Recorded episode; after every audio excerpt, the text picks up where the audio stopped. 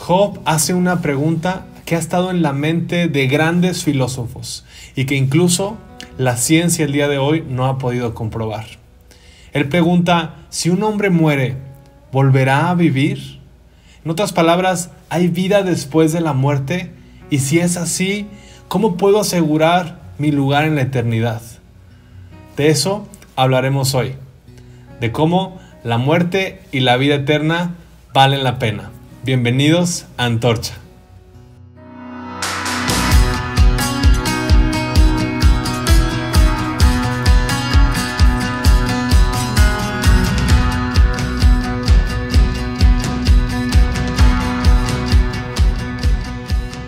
Muy bienvenidos a Antorcha. Estoy muy emocionado de compartir con ustedes el mensaje de hoy. Te queremos dar la bienvenida si es la primera vez que te conectas a este canal. Eh, esta es una comunidad virtual donde queremos crear contenido para que puedas conectarte con Dios de una manera libre, que puedas también conectarte con toda tu familia. Y bueno, respondiendo esta pregunta inicial, te quiero decir lo siguiente. A lo largo de toda la Biblia, desde Génesis hasta Apocalipsis, encontramos que esta vida es simplemente una preparación para la eternidad. Inclusive dice que somos como peregrinos en esta tierra. ¿Y qué es lo que dice la Biblia acerca de la muerte? Y fíjate lo que Pablo le escribió a, a la iglesia de Tesalónica. Encontramos en el versículo primera de Tesalonicenses 4 del 13 al 14 esto. Hermanos, queremos que sepan lo que va a suceder con los muertos, para que no estén tristes como los demás que no tienen esperanza. Creemos que Jesús murió y resucitó. Y de igual forma, Dios hará que todos aquellos que murieron y creían en Jesús resuciten para estar con Él. De manera que sí, ¿existe algo después de la muerte? La respuesta es sí. Entonces, ¿qué es la muerte sino un paso hacia la eternidad? Nuestras vidas en esta tierra son una pequeña fracción comparado con lo que vamos a vivir en la eternidad. Ahora, la pregunta que yo te quiero hacer aquí es, ¿estás listo para estar con Dios? ¿Alguna vez te ha tocado ir a algún funeral? Te platico que justo ayer tuve el honor de poder dar algunas palabras en un servicio funeral de unos amigos muy queridos. Y vino a mi mente dentro de este ambiente eh, la pregunta, ¿yo estoy listo? ¿Qué pasaría si faltara yo mañana? Y vinieron un millón de pensamientos a mi mente.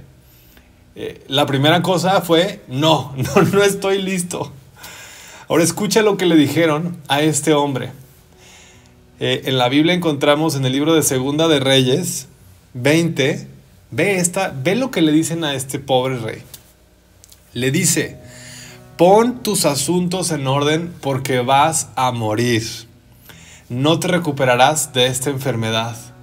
Imagínate nada más. O sea, esto le dijo el profeta Isaías al rey Ezequías. ¿Te puedes imaginar recibir una noticia así? y la historia continúa y la verdad es que gracias a Dios tiene un final pues feliz porque dice que justo cuando el rey Ezequías escucha esta palabra de, Isaías, que era un profeta, un profeta es el que habla de parte de Dios y da el mensaje de parte de Dios, entonces dice que él se voltea contra la pared y empieza a decirle, Señor, por favor acuérdate que siempre te he sido fiel y que te he servido. Y se suelta llorando. Pues con justa razón, yo no sé qué harías tú, pero yo, pues mínimo eso, estaría destrozado con la noticia, ¿no? Ahora, justo iba saliendo Isaías después de darle esta noticia y Dios le dice a Isaías que se regrese, que le diga que lo va a sanar, porque escuchó la oración que hizo. Y fue gracias a esa oración que lo va a sanar y aparte le va a añadir 15 años más. Ah, 15 años más. Qué fuerte, ¿no? Cuántas emociones eh, con todo esto, esta, esto que le pasó al rey Ezequías. Pero al final de cuentas tuvo una segunda oportunidad. ¿Y por qué te platico esto? ¿Qué harías tú si tuvieras una segunda oportunidad así? ¿Qué cambios vendrían a nuestra vida? Y por otra parte, si entendemos que hay vida después de la muerte, ¿cómo podemos asegurar nuestro lugar en la vida eterna? Y la respuesta la encontramos en Jesús. Él dijo en Juan 11:25, eh, yo soy la resurrección y la vida. El que cree en mí, aunque esté muerto, vivirá. Fue gracias a Él, fue gracias a Jesús, el Hijo de Dios, el hombre que murió en una cruz, que cargó el peso del pecado en sus hombros, que caminó y que sufrió y que derramó hasta la última gota de su sangre para poder redimirnos a ti y a mí. Fue gracias a Él que pudo extender la vida eterna para cada uno de nosotros. No nada más el pueblo judío, sino para todo aquel que crea en Él. Está fácil. Lo único que Él nos pide que hagamos es creer en Él. Jesús ha sido el único en poder morir y resucitar al tercer día. Y en, este, en ese momento donde Él resucita, Él vence al enemigo más poderoso que teníamos en contra de la raza humana, que era la muerte. Y la venció una vez y para siempre. ¡Wow! ¡Qué increíble noticia! Ahora, un pequeño paréntesis. Porque decimos, bueno, creer, ¿no? Pero creer tiene es mucho más amplia las implicaciones que tiene el creer en Jesús. Es decir, creer en Jesús tiene que ver con una convicción personal, una, una convicción interna, un compromiso en tu mente, en tu corazón, que se refleje en tus acciones, ¿cierto? Porque cuando nosotros decidimos creer en Jesús, pues nuestro mejor testimonio no son las palabras que vayamos a decir o el rollo que podamos dar, sino son las acciones y los cambios que va a reflejar nuestra vida por la decisión que hemos tomado. Porque algo internamente cambió. ¿Y sabes por qué? Porque a lo mejor identificamos un tesoro que antes no habíamos podido identificar. Bueno, a mí me encanta hablar de los tesoros, si te podrás dar cuenta. Pero si le damos ese valor, a lo mejor podemos encontrar ese, ese valor en la vida eterna, ese tesoro que es la vida eterna. Probablemente tú y yo necesitemos ayuda y necesitemos una imagen del cielo para podernos inspirar, para poder decir, ok, así es como yo quiero vivir la eternidad. Eso me gusta. Ahora, se me venía a la mente una historia que me platicó Luli, mi esposa. Es buenísima para platicar historias. Y nos dio esta historia en una reunión que teníamos con amigos acerca de, los 40 soldados de la Legión del Trueno. Bueno, eso suena increíble el título, ¿no? Y la historia está mejor. Y en el año 320, esta legión, la Legión del Trueno, de soldados romanos, eh, viene un momento donde están haciendo la persecución a todos los cristianos, a todo aquel que se, que se, que se proclame creyente de Cristo.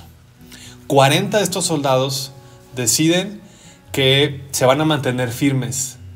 Algo pasa en ellos que tienen la convicción de decir nosotros creemos en Cristo. Al darse cuenta de esto, el gobernador se pone tan enojado que los pone a una tortura tremenda. Y estos hombres permanecen firmes, inamovibles como la roca. Y le da tanto coraje al gobernador que dice, los vamos a hacer sufrir más, los vamos a llevar a un extremo. Y entonces dice la historia que son llevados a un lago congelado, están desnudos totalmente y entonces se ponen eh, ahí a los 40 soldados a que aguanten hasta que se mueran, a que mueran congelados. Y para que hacerlos todavía más, eh, para seducirlos más, para que puedan renunciar a su fe, les ponen un baño de agua caliente a un lado. Lo único que tenían que hacer era renunciar eh, a su fe, podían salir del agua congelada y entrar al baño de agua caliente. ¿Tú qué harías? Estos hombres me impresiona su fe, porque permanecen ahí, dice, tres días y tres noches. Estaban prácticamente muertos. Y al finalizar estos tres días, esas tres noches, uno de ellos renuncia a su fe. Y entra al agua caliente y el choque de temperaturas hace que su corazón se detenga y muera. Pero esto no es lo más importante. Uno de los soldados que fue testigo del sufrimiento de ellos se empieza a quitar su armadura, su casco, se desnuda y toma el lugar de aquel soldado que renunció a su fe. Todos los demás estaban sorprendidos. ¿Qué estás haciendo? Y el soldado toma ese lugar, entra al lago congelado. Y cuando le preguntan, ¿por qué estás haciendo esto? Dice que vio una corona de gloria eterna que jamás había visto y que no va a existir en la tierra. Este hombre tuvo un destello de la gloria eterna, tuvo un destello de la eternidad, de la recompensa que nos espera para aquellos que permanecemos firmes. ¡Wow! Me encanta esta historia y me inspira también a fortalecer mi fe. Me hace reflexionar también de lo importante que es tener una perspectiva eterna, de entender de la importancia de caminar en esta tierra, cumpliendo nuestro propósito y nuestro llamado, pero nunca perder de vista que este es un pequeño paso para una eternidad con Dios. Ahora, la imagen del cielo nos tiene que dar esperanza. La imagen del cielo es algo que, que es glorioso y esa gloria nos espera a ti y a mí. Y fíjate lo que dice la palabra y cómo la describe, cómo describe esta imagen del cielo. Y encontramos esto en Apocalipsis, en el, Apocalipsis 7, del 15 al 17. Dice que en el cielo no tendrán más hambre ni más sed. El sol no los tocará, ningún calor, eh, porque el cordero que está en medio del trono los pastoreará y los conducirá a fuentes de agua viva. Y Dios limpiará toda lágrima de sus ojos. Más adelante dice, miren el lugar de Dios que está ahora entre su pueblo. Él vivirá con ellos y ellos serán su pueblo. Dios mismo estará con ellos. Él les secará toda lágrima de los ojos y no habrá más muerte, ni tristeza, ni llanto, ni dolor, porque todas esas cosas ya no existirán más. Y el que estaba sentado en el trono dijo, miren que yo hago nuevas todas las cosas. Y entonces le dijo a Juan, porque Juan era el que estaba recibiendo esta visión, le dice, escribe esto porque lo que te digo es verdadero y digno de confianza. Apocalipsis 21, 3 al 4. Es verdadero y digno de confianza. ¿Acaso en un mundo de tanta incertidumbre no es justo lo que necesitamos? ¿No es justo lo que necesitamos este lugar bien cimentado donde podamos edificar nuestras vidas con plena confianza y seguridad? Tú a lo mejor del otro lado tienes grandes sueños por delante, tienes proyectos que quieres cumplir. A lo mejor tienes una imagen de ti donde dices, yo sé que no estoy aquí, no sé, sé que no estoy en esta tierra nada más para, para quemar horas. Sé que tengo un propósito. Sé que estoy llamado para algo mucho más, para ayudar a mucha gente, para compartir con muchas personas. Y, y puede ser en el área de, de la empresa, de los negocios, del arte, de la música, etc. Pero estoy seguro que hay algo en ti que arde en tu interior para no vivir una vida ordinaria. Yo siento lo mismo que tú. Y me emociona el pensar en la eternidad. Porque sé que esta es una preparación. Es el calentamiento, ¿sabes? De lo que nos espera con Él. Y me emociona el pensar que todo lo que sembremos aquí dará frutos por la eternidad. Ahora a lo mejor tú estás escuchando este mensaje del otro lado en tu teléfono, en tu en donde sea que tú lo estés viendo, ya sea en la computadora, con tu familia en la televisión, en donde sea que tú lo estés viendo. Y quiero preguntarte algo. Puede ser que tú no creas en Jesús. Puede ser que este video llegó a ti por un familiar que te quiere muchísimo y que a lo mejor quiere este primer paso para ti. Pero puede ser también que tú ya conozcas acerca de Jesús. Pero ¿sabes qué me pasó a mí? Que empecé a vivir una vida una, fe prestada. Es decir, todas mis, mis convicciones las tomaba de aquellas personas que admiraba su estilo de vida. Para mí el, ver a mi esposa Luli, ver cómo amaba, cómo ama a Dios, cómo adoraba a Dios, dije, wow, yo quiero hacer lo mismo, yo quiero adorar a Dios de la misma forma y comencé a imitar muchas de esas cosas. Y, empecé como a tomar esas cosas para mi vida, sin que, sin que fueran convicciones mismas, descubrimientos míos internos, ¿sabes? Y a lo mejor te ha pasado, si tú eres un hijo, eh, si eres una segunda generación de creyentes, que estás viviendo una fe por herencia, pero no te has preguntado si tú realmente crees en Dios, si tú realmente has tomado esa decisión por convicción personal. Y a lo mejor no estás realmente seguro que con todo lo que te estoy diciendo, tu lugar esté asegurado en el cielo. ¿Estás listo para estar con Dios? ¿Estás listo para estar en el cielo? Prepárate. ¿Estás preparado? O, o, te va a agarrar en curva o nos va a agarrar en curva como le pasó al rey Ezequías Prepara tus cosas, le dijeron, porque el día de hoy vas a morir. Y no a todos nos van a dar una segunda oportunidad para arreglar nuestras cosas. ¿Estás listo? Y te voy a decir algo. Lo que Jesús vino a darnos a cada uno de nosotros es un regalo. Así como lo escuchaste bien. No hay nada que tú tengas que hacer. No hay nada que, no hay, no hay una forma de que puedas comprar o no hay acciones que puedas ir acumulando o logros o conquistas en tu vida que te puedan llevar a calificar para obtener la salvación. Fíjate lo que dice la Biblia en Efesios 2, del 8 al 9. Dios lo salvó por su gracia cuando creyeron. La gracia es un favor inmerecido, es algo que te dan aunque no lo merezcas, por amor. A los que creyeron. Ustedes no tienen ningún mérito en eso. Es un regalo de Dios.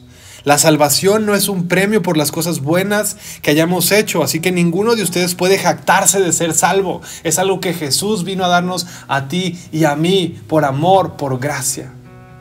Ya está disponible para ti. ¿Lo quieres tomar? ¿Quieres tomar esa decisión hoy para tu vida? Porque Juan 3:16 dice que de tal manera amó Dios al mundo que envió a su único Hijo para que todo aquel que crea en Él no se pierda, mas tenga vida eterna. La vida eterna es un regalo que se extiende para nosotros. ¿Sabes qué escuché? Que el infierno no está diseñado para el hombre. El hombre decide ir al infierno. Pero si tú analizas todo lo que Dios hizo, hace y estará haciendo, es un plan perfecto de salvación para que no vayas hacia allá. Sino lo único que tengas que hacer es creer con tu mente, con tu corazón y con tu cuerpo. Así que, una vez más, ¿crees que tu nombre está escrito en el libro de la vida? ¿Estás seguro? ¿Estás listo para estar con Dios? Y si vino a ti la más mínima duda cuando yo te hice esta pregunta, hoy es tu día. Porque sabes qué? No sabemos qué pueda pasar el día de mañana. Ni cuánto tiempo tengamos por delante por vivir. Pero si llegaste a este momento del video, es por un propósito es porque todo lo que escuchaste fue una preparación para que tú el día de hoy lo puedas recibir. Porque este es tu momento. Y hoy te quiero invitar a que entregues tu vida a Cristo, que lo recibas y que puedas asegurar ese lugar en la eternidad. Y puedes decir, yo, sí, llegó este mensaje a tu celular, a tus manos por una razón. Y yo estoy seguro que este mensaje es para que tú puedas decir, vale la pena. Vale la pena la eternidad. Que tu muerte valga la pena.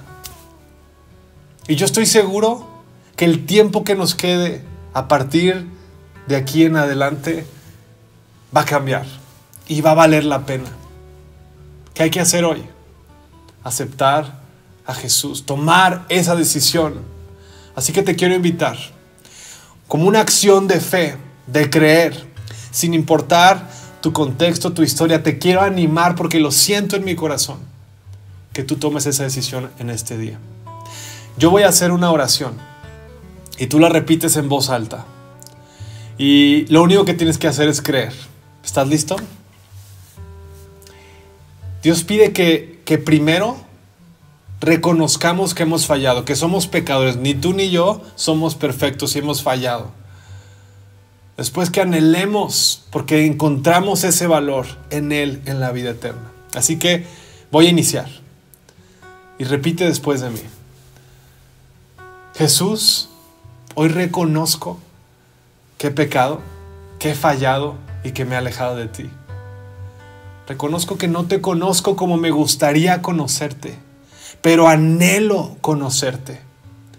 Anhelo poderme encontrar contigo. Hoy quiero abrir mi corazón, mi mente, para que entres a mi vida. Te recibo como mi Señor y mi Salvador. Y declaro que a partir del día de hoy comienza una nueva historia en mi vida. Gracias Señor. Hoy creo que tú eres el Hijo de Dios que resucitaste al tercer día y que hoy mi nombre está escrito en el libro de la vida. En el nombre de Jesús. Amén. Wow. Te felicito si tú, si tú hiciste esta oración y si no, estoy seguro que en algún momento Dios va a poner eso en tu corazón para que lo puedas hacer. Pero te quiero decir que creemos que este es el primer paso para que tú puedas conectarte con Dios como nunca antes y que tu vida pueda cambiar por completo. Nuestra vida, nuestra historia es partida en dos cuando viene la intervención de Jesús. Analiza la historia. Y queremos ayudarte y queremos estar contigo. Seguramente tendrás dudas y preguntas, pero queremos invitarte a que nos escribas. Si tú, si tú hiciste hoy esta oración, te felicitamos. Queremos saber de ti. Queremos que nos escribas en los comentarios. Hoy acepté a Jesús en mi vida y nos va a dar mucho gusto celebrar contigo y queremos estar en contacto. Queremos compartirte algunos eh, unos, eh, mensajes y unos tips prácticos en el bloque de Hazlo Vida. Quédate con nosotros.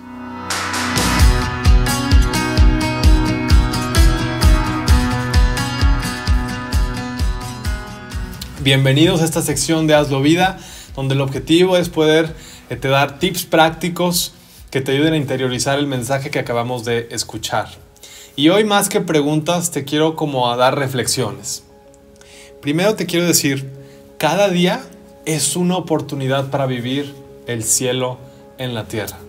¿Qué significa eso para ti en acciones? Dos, te quiero invitar a que podamos atesorar la verdad de Jesús, sus palabras, su vida, su muerte y su resurrección. Que atesoremos la verdad de lo que la Biblia nos dice, que la podamos interiorizar en nuestras vidas. Más allá, que le demos eso, que sea un valor tan grande que no se compare con lo que el mundo nos puede ofrecer o que podamos acumular. Así como lo hizo el soldado romano. Dio su vida porque tuvo una visión de la eternidad. Y la pregunta con la que quiero cerrar es, ¿Qué cambios harías en tu vida si te dieran una noticia como se la dieron al rey Ezequías? ¿Qué cambios harías en tu vida? Así que compártenos tu opinión, ponla en los comentarios, escríbenos, queremos saber de ti. Suscríbete a nuestras redes sociales, Eh, escucha nuestros podcasts que están cada día mejor. Y te damos muchas, muchas gracias. Los queremos mucho y nos vemos el siguiente sábado.